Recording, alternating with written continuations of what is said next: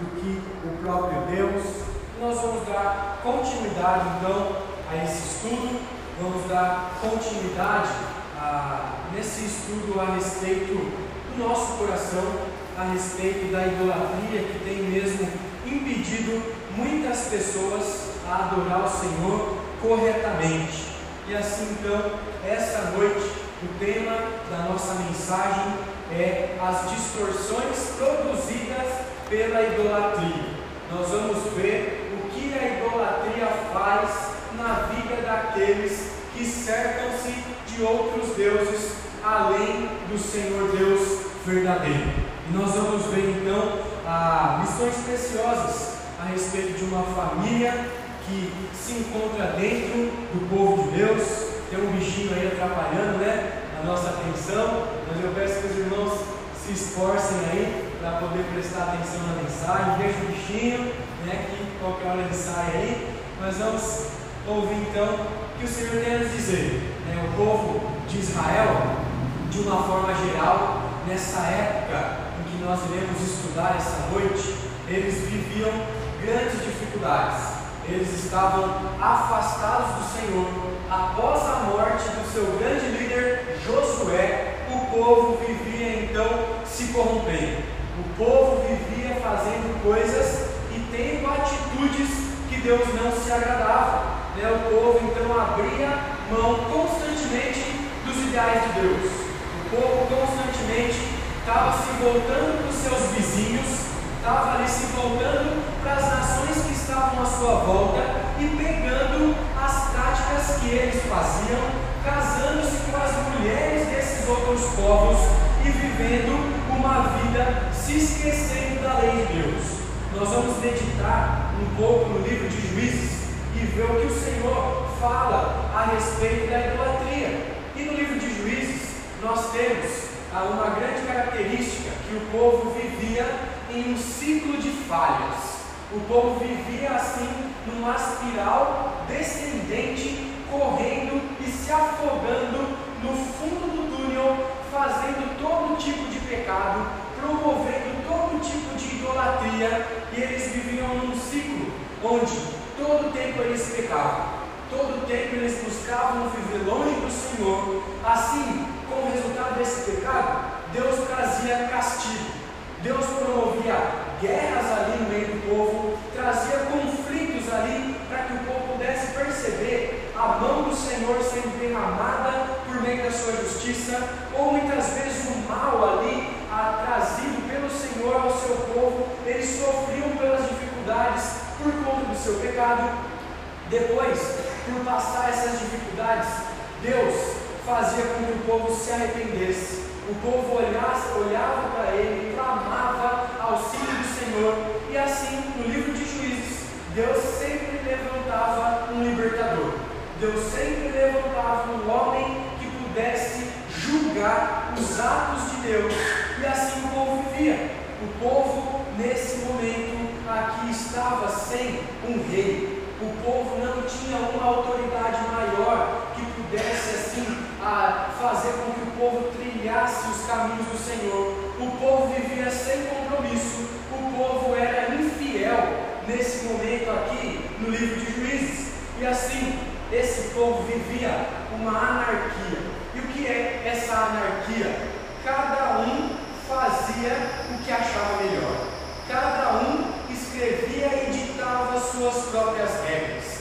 Cada um podia realizar os desejos mais profundos do seu coração.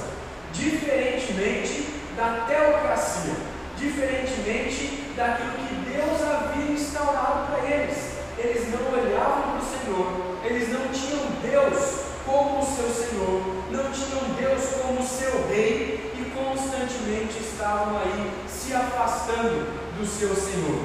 E aí então eles estavam se esquecendo de Deus, eles estavam se afastando da igreja, da comunidade da fé, se afastando da religião que Deus havia ensinado para eles, e o povo começa a idolatrar. O povo começa a viver um sincretismo. E o que é esse sincretismo? É tentar conciliar, é tentar aqui combinar várias religiões, vários pensamentos, vários aqui elementos culturais no cristianismo. É isso que o povo estava fazendo. Olhava para uma nação ao seu lado, pegava algumas práticas, olhava para a cultura das suas mulheres que eles estavam casando ali e pegavam práticas das suas mulheres. Havia uma grande mistura ali no povo diversos pensamentos da cultura, diversos pensamentos mundanos de outras religiões com a adoração verdadeira. E assim eles faziam várias coisas que Deus não se agradava. Juízes, então, é um livro que fala sobre o pecado. Juízes é um livro que fala sobre a idolatria, que fala sobre a apostasia e de que sem Deus e suas orientações o povo está fadado ao sofrimento. O povo está fadado a viver idolatria e a viver em pecado.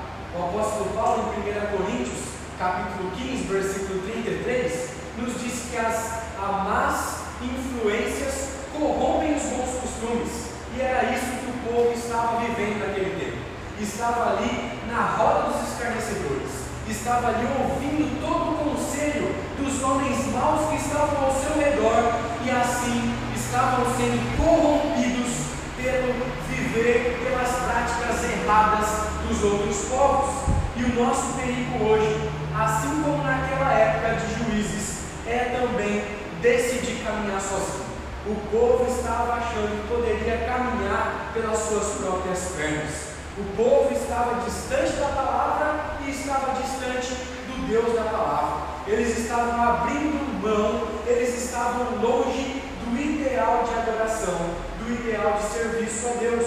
E outro perigo que nós podemos enfrentar é olhar para a cultura, é olhar para as outras religiões, é olhar para outras igrejas e achar que aquilo que eles estão fazendo é correto, que aquilo que eles estão fazendo, e porque todas as igrejas ao nosso redor fazem isso, nós devemos fazer também. E cair nesse sincretismo, cair nessa adoração, cair então nessa idolatria.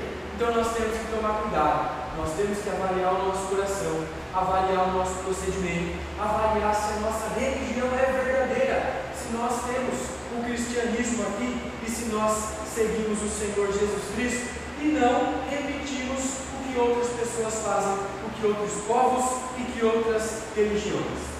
Então, o que nós vamos ver aqui nesse trecho onde nós vamos ver é que não é porque todo mundo faz uma coisa, não é porque todo mundo vai para determinado lugar, é que nós devemos fazer e que nós devemos ir para esse lugar. Muitas vezes eu ouvi da minha mãe o seguinte: Olha, você não é todo mundo, então você não precisa ir. Você não é todo mundo e você não precisa fazer. Nós não precisamos repetir as coisas que as pessoas fazem. Nós não precisamos frequentar os mesmos lugares que todos os nossos amigos, que as pessoas, os nossos vizinhos frequentam também. E nós vamos olhar na nossa vida, avaliar que a palavra de Deus, ela continua a mesma. Nós vamos ver que Deus ele continua o mesmo também. E nós devemos saber que nós não podemos fazer as modas que surgem na igreja, as modas que surgem no nosso contexto brasileiro, mas nós devemos continuar firmes no Evangelho do Senhor Jesus. Nós devemos continuar firmes na palavra de Deus, sabendo que o que? Uma família desestruturada, uma religião quebrada é nada mais, nada menos do que a idolatria instaurada. Quando as famílias estão quebradas, quando a religião está aqui quebrada, a idolatria começa a acontecer no meio do povo de Deus. Então peço que vocês possam abrir suas Bíblias junto comigo no livro de Juízes, capítulo 17.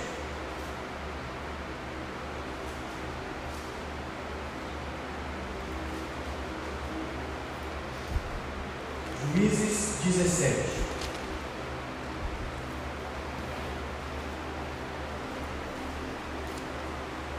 Nós vamos ver apenas duas lições nesse capítulo. Vamos ler todo, mas da forma como temos feito, dividindo assim esse capítulo nas nossas lições.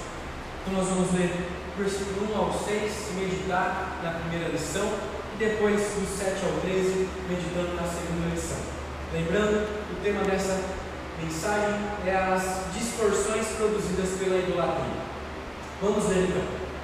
Havia um homem da região montanhosa de Efraim, cujo nome era Mica, o qual disse à sua mãe: Os mil e cem ciclos de prata que te foram tirados, por cuja causa deitava maldições, e de que também me falaste, eis que esse dinheiro está comigo, eu o tomei.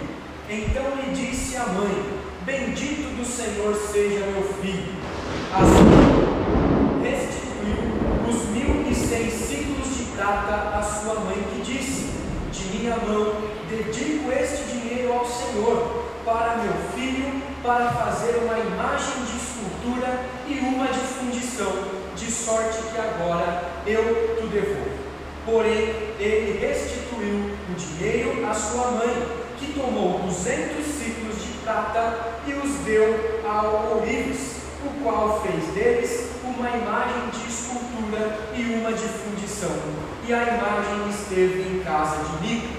E assim este homem, Mica, veio a ter uma casa de deuses, fez uma escola sacerdotal e ídolos do lar e consagrou a um de seus filhos, para que lhes fosse por sacerdote. Naqueles dias não havia rei em Israel, cada um, cada qual fazia o que achava mais reto. A primeira distorção que nós vamos ver que a idolatria promove aqui é que ela quebra os padrões mais básicos da moral, os padrões mais básicos da ética e os padrões mais básicos da fraternidade. Então a idolatria quebra os padrões fraternais, os padrões éticos e os padrões morais básicos na nossa vida. Nesse período da história, o povo de Deus, como eu já mencionei, ele vivia envergonhando o próprio Deus. Eles viviam aqui revelando a corrupção que eles tinham da verdadeira religião por meio do sincretismo. Eles estavam praticando muitas coisas que não faziam parte das ordenanças que Deus havia entregado. E assim então, uma mulher aqui é mencionada nesse texto. Essa mulher morava no meio do povo de Israel, o seu filho morava com ela ali. Eles eram uma típica família de Israel, uma típica família que servia a Deus, mas uma família que estava corrompida, uma família que estava longe dos ideais do nosso Deus. E assim então, essa mulher que tinha guardado uma grande quantia, cerca de 13 quilos de prata, foi roubada. Essa mulher então, ela aqui é roubada e começa a mencionar diversas maldições para o ladrão, para aquele homem ou mulher que havia tomado aquele dinheiro, aquele seu bem. E assim, nesse momento da história, o seu filho Mica, o personagem principal desse enredo, começa a sentir medo, começa então a ver que ele era o alvo das maldições da sua mãe, e não por arrependimento, não ali por estar reconhecendo aos seus atos errados, ele chega à sua mãe com medo de poder passar por todas as maldições e resolve entregar a ela, resolve devolver a ela tudo aquilo que roubado. E confessa a sua mãe: Mãe, sabe aqueles ah, círculos de prata que você havia perdido? Foi eu quem peguei. E assim então Mica ele revela que ele não era nem totalmente bom, nem totalmente mal. Porque se ele fosse totalmente bom, ele não teria roubado dinheiro, mas ele mostra que ele era corrupto. E se ele fosse totalmente mal, ele não havia devolvido dinheiro. Então ele não era tão bom, mas também não era tão mau. Ele conhecia o Senhor, mas não estava praticando a palavra do Senhor, não estava vivendo ali para honrar o Senhor. Mica, ele se mostra aqui um medroso, idólatra. E nessa família nós vamos ver de uma forma interessante que eles quebraram boa parte dos dez mandamentos que o Senhor Deus havia instituído ao povo. Um dos mandamentos que eles quebram aqui, o filho Mica quebra, é o oitavo mandamento, onde esse mandamento nos fala de não furtarás, não roubarás. Ele roubou a sua própria mãe, ele quebrou um princípio ético, moral básico, em roubar a sua família, em fazer mal à sua própria família. Ninguém deseja o mal para o seu próximo, ninguém deseja que a sua família, o seu pai, a sua mãe, o seu marido, os seus filhos ali passem por mal. Nós queremos o bem. E este homem que conhecia o Senhor quebra esses princípios básicos. Mica, ele quebra o oitavo mandamento. Mica também quebra o décimo mandamento, onde diz: Não cobiçarás. Ele cobiçou de tal forma a riqueza que sua mãe guardava, que ele foi lá e começou a planejar como ele poderia roubar, como ele poderia gastar tudo aquilo. Mica também quebra o quinto mandamento, que diz: honrar o teu pai e a tua mãe. Pelo contrário, ele mentiu, ele roubou e ele escondeu o dinheiro da sua mãe. Ele desonrou ali os seus pais. Nós estamos vendo então que essa família de dentro do povo de Deus pode muito bem viver contrário ao que a palavra de Deus nos diz. E essa mãe, por mais incrível que pareça, ela não fala nada quando seu filho confessa ela não busca observar se ele realmente estava arrependido, ela não dá uma dura, dá um sermão no seu filho, mas ela simplesmente diz no versículo 2: Bendito do Senhor seja o meu filho. Ela elogia o seu filho, ela não repreende o seu filho por roubar, ela não repreende o seu filho por desonrar os seus pais, ela não faz nada, ela simplesmente quer que o Senhor ali honre. Ela, de um momento ali de êxtase, de alegria, ela faz com que a maldição que ela havia pronunciado se torne bênção. Ela retira todas as maldições que ela tinha pronunciado do ladrão, e agora, ao perceber que o seu filho tinha sido ladrão, que o seu filho tinha roubado, ela começa a pronunciar bênçãos ao seu filho. Veja que interessante. Um filho que rouba a mãe, uma mãe que não corrige o filho, uma família muito confusa, uma família que não seguia a palavra do Senhor. E essa família então não tinha consciência dos atos que eles estavam cometendo então. E assim, no versículo 3, depois de Mica ter devolvido o dinheiro à sua mãe, ela diz seguinte: Olha, eu vou dedicar de minha mão, eu dedico esse dinheiro para o meu filho, para que ele use para a obra do Senhor. Ela dedica o dinheiro ao Senhor, ela dedica tudo aquilo que ela tinha guardado ao próprio Deus. Mas é interessante que no versículo 4, peço que os irmãos olhem comigo, para o versículo 4, ele diz o seguinte: Porém, restituiu o dinheiro à sua mãe e tomou duzentos ciclos de prata e os deu a Urias. No versículo 3, a mãe diz que ia dedicar o dinheiro ao Senhor. No versículo 4, ela se arrepende. Ela dedica somente 200 ciclos de prata. Ela tinha 13 quilos. Ela dedica cerca de 2 quilos e 400 para poder fazer ali uma imagem de escultura e para fazer ali uma imagem de fundição. Veja muito bem, essa mulher quebra mais dois mandamentos dos dez que Deus havia ordenado. Ela quebra o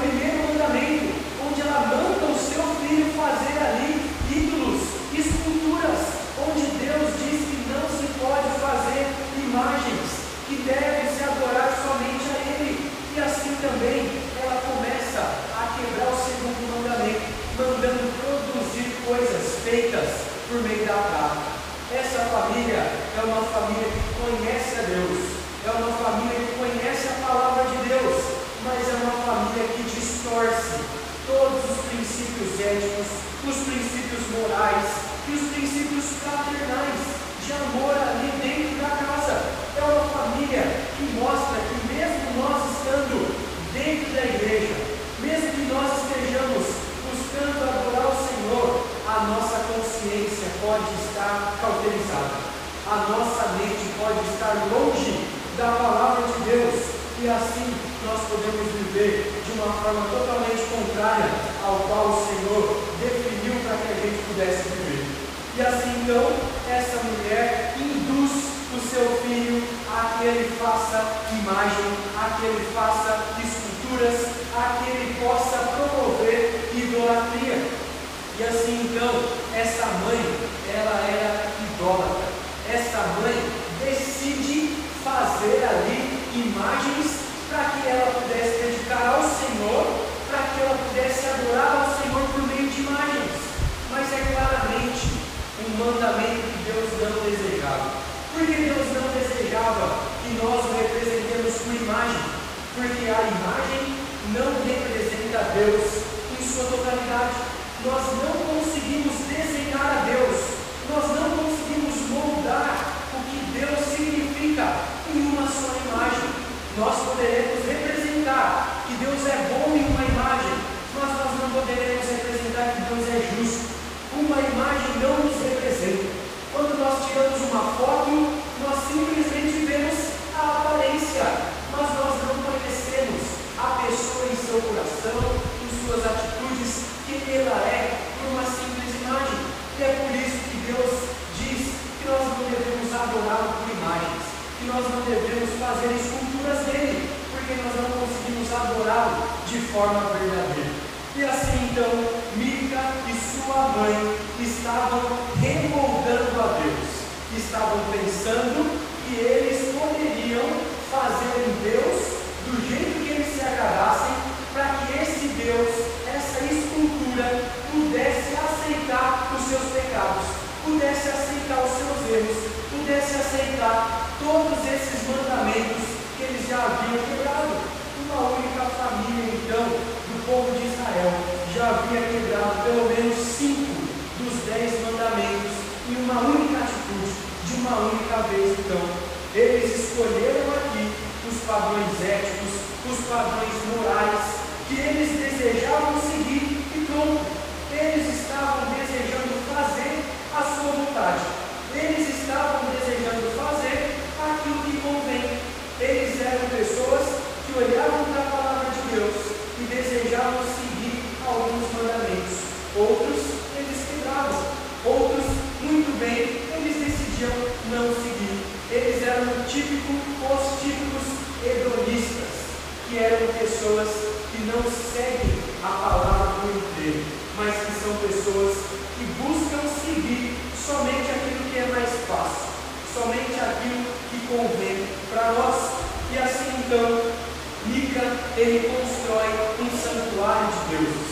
Ele coloca ali na sua casa um ambiente que pudesse cultuar a outros deuses. Uma conexão é feita ali para que ele pudesse adorar o Senhor.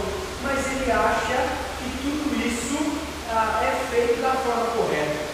Eles estavam presos nos seus pensamentos, presos na idolatria, e eles estavam presos ali nesses princípios equivocados e estavam achando que estavam fazendo o que era correto, enquanto Deus havia ordenado que o povo deveria adorar em um tabernáculo central, que o povo deveria se achegar ali no templo para poder adorar a Deus.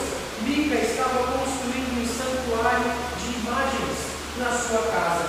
E o texto nos diz também que ele pega um de seus filhos e ali faz com que esse filho se torne sacerdote. E isso é um outro mandamento que ele quebra da palavra do Senhor. Todos do povo de Israel sabiam que eram somente os levitas que deveriam conduzir a adoração. Era somente os levitas que deveriam ensinar o povo aqui, só que eles não estavam fazendo o que é correto. Mica deturpa a adoração, Mica deturpa os padrões morais, os padrões éticos da palavra de Deus. Mas para Mica e sua mãe era costume, era fácil, era normal eles realizarem a sua vontade em primeiro lugar e deixar a vontade de Deus para depois. Deixar a vontade de Deus em segundo lugar. Para eles, a religião funcionava da seguinte forma: eu dedico dinheiro a Deus, eu posso dar parte daquilo que eu tenho ao Senhor, eu faço uma escultura para adorar a Deus, eu crio um santuário na minha casa, eu coloco um sacerdote aqui e tudo está bem, tudo está certo, eu estou adorando a Deus. Mas na verdade, eles estavam equivocados. Eles estavam seguindo os princípios errados. Na verdade, eles estavam deixando a palavra de Deus de lado e estavam seguindo somente aquilo que eles bem pensavam, aquilo que eles achavam que estava correto. E muitas vezes nós podemos cair nesse mesmo erro. Nós podemos achar que somos crentes, que somos salvos, mas que não precisamos vir à igreja, que não precisamos cultuar a Deus da forma como Ele deseja na Sua palavra. Muitas vezes nós podemos achar que ao ler a Bíblia em casa, que ao orar em casa, que dar dinheiro, que ah, fazer algumas práticas religiosas nos limita, nos faz pensar que não precisamos ir à igreja. Mas na verdade não é isso que acontece. Mica estava totalmente errado. Ele quis se distanciar da igreja. Ele quis fazer uma igreja na sua casa. Ele quis instituir um sacerdote particular, coisa que acontecia. Ele estava totalmente equivocado. E é fácil nós dedicarmos pouco a Deus. É fácil nós nos tornarmos confortados, nós nos tornarmos conformados com o que nós estamos fazendo e não dedicarmos toda a nossa vida a Deus. E a desculpa ali de Mica e de sua mãe com certeza poderia ser: olha, tudo o que eu faço é para Deus e para a sua glória. Se eles estavam fazendo as coisas de forma errada, as coisas de forma equivocada, eles não estavam adorando a Deus, mas sim fazendo a própria vontade. Daí então nós vemos que a idolatria ela quebra os padrões, fraternais, os padrões éticos e os padrões morais mais básicos que todos conhecem, assim aqui na terra. E Mica, ele começa a promover idolatria no seu lar. O segundo princípio, a segunda lição que nós vamos aprender então nesse texto está no versículo 7 até o versículo 13. Eu peço que os irmãos acompanhem a leitura comigo. Juízes capítulo 17, do 7 ao 13.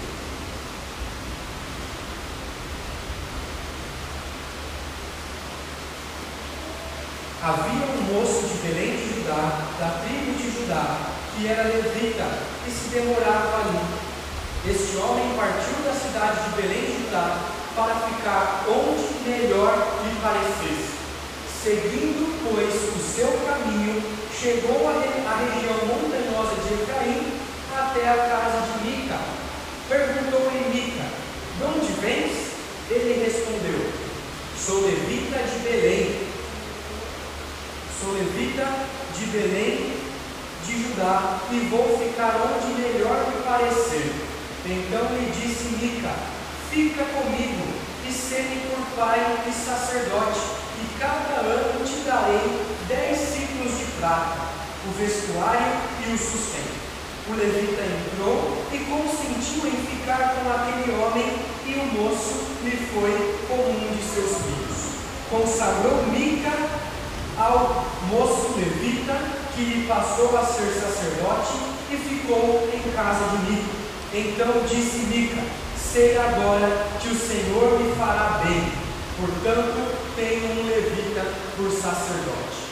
A segunda lição que nós vamos entender das distorções aqui que a idolatria promove e produz é que a falta de compreensão sobre o ministério sagrado.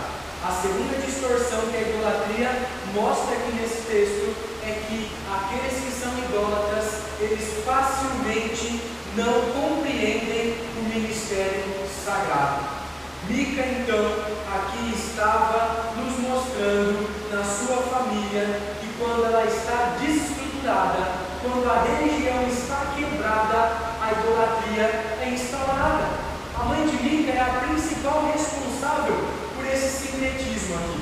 A mãe de Mica é a principal responsável por esse hedonismo, por escolher fazer o que eles bem acham, por essa idolatria. O padrão de Mica aqui era o mais correto. Isso era o que ele pensava. Isso era o que ele seguia, por conta daquilo que ele havia aprendido da sua mãe. Ele achava que a adoração, que servir a Deus, era simplesmente fazer aquilo que ele tinha na cabeça. Era simplesmente se organizar e promover os seus próprios atos. Só que o principal propósito de Mica aqui era de alcançar o bem do Senhor, era de alcançar ali benefícios que o Senhor pudesse dar a ele em resposta aos seus esforços religiosos. É o que ele fala aqui no versículo 13: Olha, eu sei que agora o Senhor me fará bem, porque eu tenho um levita aqui por sacerdote. Ele tinha um levita que agora parecia que tudo estava correndo bem, parecia que ele estava seguindo a lei de uma forma correta. Parecia ali então que ele estava agindo perante a lei da forma que Deus havia ordenado. E assim então ele coloca o levita, ele incentiva um homem a ficar na sua casa, mas a sua religião, a forma como ele estava fazendo as coisas, desagradava a Deus. A forma como ele estava agindo ali não estava em acordo com o que Deus havia ordenado. Quando o ministério sagrado se corrompe, as famílias entram em uma crise ainda maior e se distanciam mais de Deus. Essa família, como nós vimos na primeira parte do texto, ela estava totalmente desestruturada, onde o filho rouba a mãe, onde a mãe não disciplina o filho, onde havia uma grande confusão no lar, e assim então Mica, ele não sabia, ele não entendia como administrar e como promover o sacerdócio, como promover e dar continuidade ao ministério sagrado. E assim então, quando o ministério sagrado não é compreendido da forma correta, as famílias se corrompem mais e mais. As famílias entram em uma crise maior ainda. Quando o pastor, o missionário, o levita, o sacerdote decide onde trabalhar e o que fazer, ele demonstra que ele não depende do Senhor. Ele demonstra que não compreende o ministério sagrado de Deus.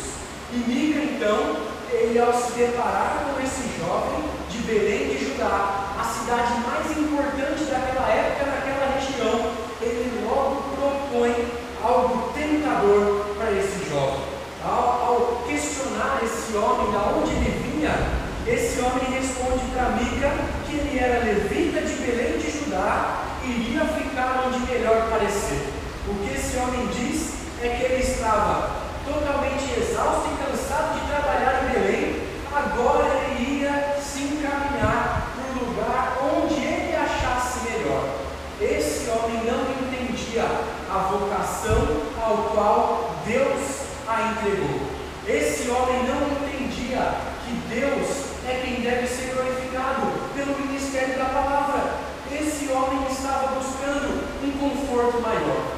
E ao se encontrar com Mica, ele oferece casa, oferece trabalho, oferece dinheiro, oferece comida, oferece roupa. E que proposta melhor para alguém que procura uma vida, para alguém que procura aqui o que ele pode mais desfrutar, para alguém que procura um conforto essa é a melhor proposta que esse homem, esse jovem estava aqui procurando. E esse homem, levita, está totalmente entrando numa cilada. Esse homem levita está sendo levado pelos seus desejos, está sendo moldado pelos desejos de Mica a se afastar do Senhor, a se afastar daquilo que Deus desejava que ele fazia. E é interessante que os levitas, naquela época, eles não recebiam um território específico, eles não ficavam limitados a um só lugar, porque eles eram responsáveis por abençoar e por trabalhar e servir durante toda a nação. Então, todas as terras de Israel, os levitas tinham a responsabilidade de atender, de abençoar, de pregar a palavra e de conduzir a adoração. Este levita em especial decide ficar limitado em uma só casa, em uma só família, servindo ao único Deus, que era Mica, e não ao Deus de Israel. Esse levita também, e os levitas em geral, naquela época, eles não recebiam salário, eles recebiam assim dos dízimos que o povo entregava. Mas quando esse homem olha para essa grande proposta de receber 10 ciclos de prata, que é o que o versículo 10 nos diz, ele logo decide ficar ali.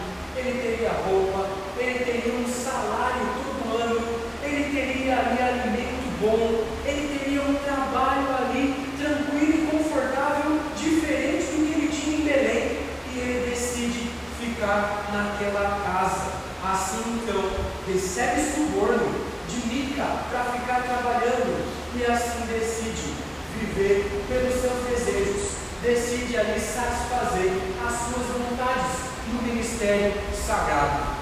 Mica então estava deturpando o ministério sagrado, fazendo a cabeça desse jovem. E eu não tenho dúvidas de que o culto que acontecia ali no santuário de Mica, na sua casa, de que a adoração que o levita promovia era um culto e era uma adoração vazia, era uma adoração que se centralizava no homem e não em Deus. Os deuses e esculturas que eram moldados ali, que foram construídas, não representavam a imagem do Deus de Israel, mas pelo contrário, representavam as vontades de Mica e representavam as vontades da sua mãe. E esse jovem levita estava fadado e vivia na ilusão de um ministério da autopromoção. Ele buscava fazer aquilo de melhor para quem lhe pagasse melhor. Ele buscava servir a Mica porque ele recebia tudo de bom e tudo de melhor. E ele não falava da parte do Senhor, mas ele simplesmente falava aquilo que convinha, aquilo que agradava aos seus ouvidos. Assim então, esse era o melhor serviço que alguém poderia desejar, mas não era um serviço que ele agradava a Deus não era um serviço que exaltava o Senhor e que levava o seu povo ao crescimento, mas era um serviço que agradava o seu próprio bem. Então as pessoas ali estavam longe de Deus. Havia uma confusão na adoração. E esse levita, que é identificado no capítulo 18, é Jonatas, neto do rei Davi, neto de um grande homem de Deus, está cansado de servir a Deus ali em Belém e volta-se à idolatria, volta-se ao santuário idólatra, volta a uma devoção totalmente contrária ao qual a vocação que ele foi chamado. E assim então, ao invés de trabalhar para o Senhor, ao invés de trabalhar por um avivamento, ao invés de exortar Mica, sua mãe, ao invés de confrontar por essa idolatria, ele simplesmente corrompe e começa a fazer aquilo que eles faziam naquela casa ali. Assim então, Jonatas, neto de Davi, ele não era um porta-voz do Senhor, ele não ensinava o povo, ele não conduzia os louvores, ele não compreendia o ministério que Deus o chamou, ele não estava cumprindo com a sua vocação, e toda vez que a igreja desfruta de falsos mestres, toda vez que a igreja desfruta de falsos levitas, a igreja sofre, a igreja declina, a igreja caminha para longe do Senhor, para o fundo do poço. E é isso que esse texto nos mostra aqui, é isso que ele está nos mostrando, que cada vez mais que o povo busca fazer aquilo que acha melhor, o povo cai em idolatria povo cai em moralidade, o povo faz o contrário da palavra de Deus. E assim então, os verdadeiros ministros, diferente de Jonatas aqui, eles não mudam de ministério toda vez que o salário aumenta. Eles não mudam de ministério toda vez que eles encontram ali uma igreja maior, uma igreja que paga melhor, uma igreja que pode beneficiar e exaltar o seu ministério. Os verdadeiros ministros, os verdadeiros levitas, os verdadeiros sacerdotes, eles são homens, são pessoas que dependem do Senhor no trabalho e dependem do Senhor para conduzir a igreja, coisa que Jonatas, esse levita, não estava fazendo aqui. E a parte mais triste dessa história é que Mica, ele pensava que ia receber favor do Senhor por viver na idolatria. Mica pensava e jurava de pé junto que tudo aquilo que ele estava fazendo era para a glória de Deus, mas a sua consciência estava longe de Deus. A sua consciência estava cauterizada a ponto dele estar promovendo idolatria, a ponto dele adorar imagens, a ponto dele quebrar em um só ato cinco dos dez mandamentos, achava que estava glorificando a Deus. E assim então, outra parte triste dessa história é que Jonatas, o levita, achava também que estava exercendo a sua vocação buscando um conforto maior dentro do santuário idólatra. Ele estava deturpando o ministério sagrado, enquanto Mica estava deturpando a verdadeira adoração que Deus havia ensinado ao povo de Israel.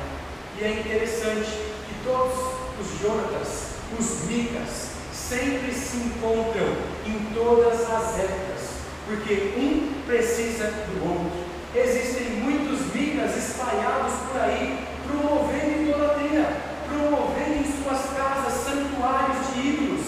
Existem muitos Jonatas por aí à procura de micas, para que eles possam receber bem, para que eles possam ter um trabalho de conforto, para que eles possam falar simplesmente aquilo que agrada os seus ouvintes.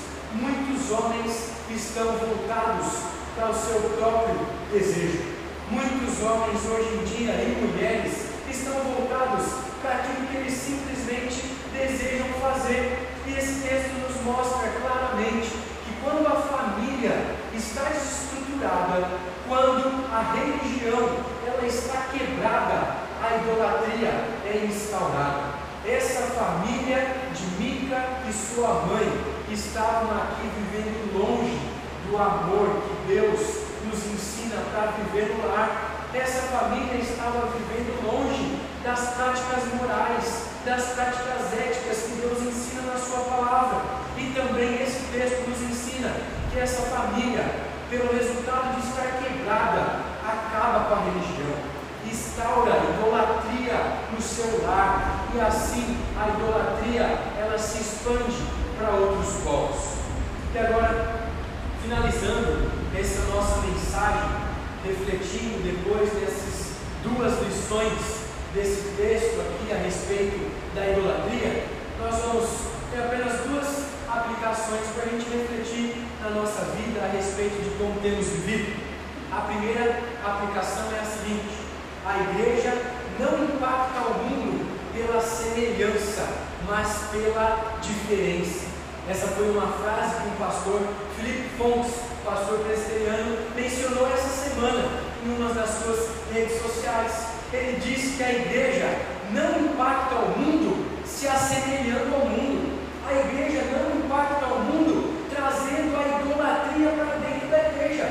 A igreja não vai conseguir alcançar os perdidos trazendo o mundo para dentro da igreja. Mas a igreja consegue impactar o mundo pela diferença. Não existe sal e luz no mundo se não for pelo resultado da obra e do trabalho da igreja. Por isso nós podemos e precisamos viver a diferença. Nós precisamos deixar o que o mundo prega de lado. Nós precisamos nos voltar para as práticas verdadeiras da palavra de Deus, para as práticas que transformam verdadeiramente o mundo. Então a rejeição a Deus e o distanciamento da palavra podem acontecer de forma inconsciente. Muitas vezes nós podemos pensar que estamos adorando a Deus, nós podemos pensar que estamos servindo ao Senhor, podemos pensar que estamos fazendo as coisas corretas, mas estamos totalmente distantes da vontade de Deus.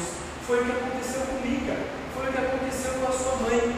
E a pergunta era a seguinte: será que o sincretismo, essa mistura de várias religiões da cultura e o hedonismo, né, o escolher aquilo que convém, está atingindo o seu coração, dominando a sua vida, te fazendo idólatra? Será que você está agindo como Mica e como a sua mãe, fazendo com que todas as práticas do mundo, das outras religiões, sejam aceitas na sua vida e isso não tem problema nenhum? A segunda aplicação é a seguinte: uma brasa fora do fogo não permanece acesa por muito tempo. Foi a frase que eu citei hoje pela manhã. E o grande afastamento das pessoas da igreja, muitas vezes, é porque os pastores têm falado a verdade e ela tem machucado. As pessoas que desejam servir a Deus as pessoas que desejam aprender a palavra de Deus, muitas vezes são confrontadas, muitas vezes são machucadas, porque a palavra de Deus, ela aponta a nossa ferida, a palavra de Deus, ela aponta o nosso pecado. Será que você busca uma igreja para o seu conforto ou você quer ser pastoreado para ser transformado, para poder aprender a adorar a Deus da forma correta? Era isso que esse levita estava fazendo.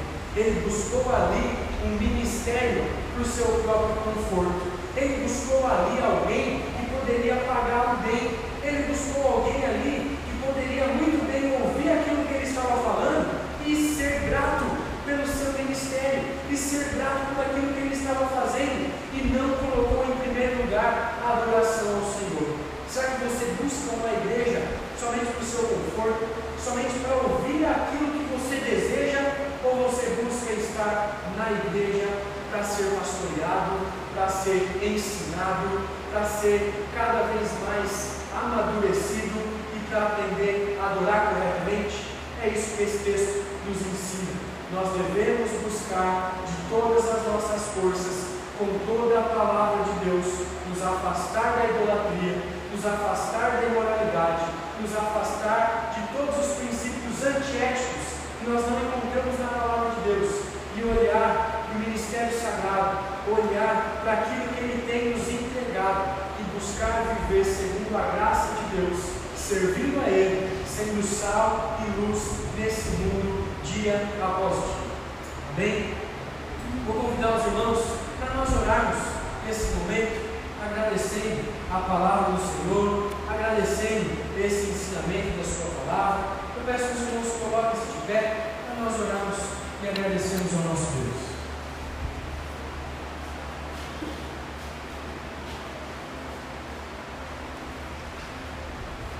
Senhor nosso Deus e amado Pai, muito obrigado pelo exemplo desse povo, dessa família, muito tempo atrás, que viveu longe dos ideais que o Senhor havia planejado, que o Senhor havia decretado.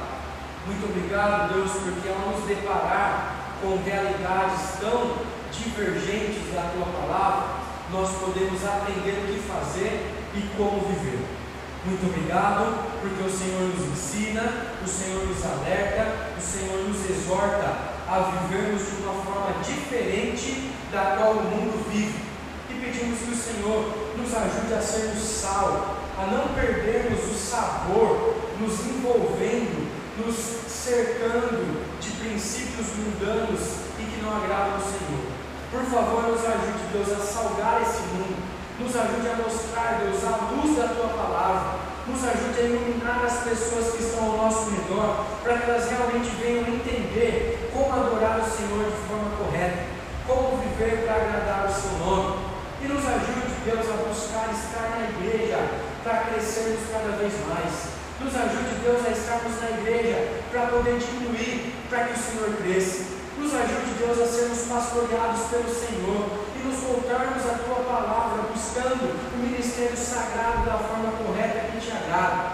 Por favor, Deus, não nos deixe cair na imoralidade, não nos deixe cair no pecado, não nos deixe cair na idolatria, não nos deixe, Deus, viver longe da tua palavra. Por favor, Senhor, nos ajude a nos revestir do novo homem, nos revestir da nossa nova natureza, dia após dia. E que por meio dessa mensagem, Deus, podemos ser transformados podemos ser confrontados e possamos refletir ao decorrer da nossa semana, Deus.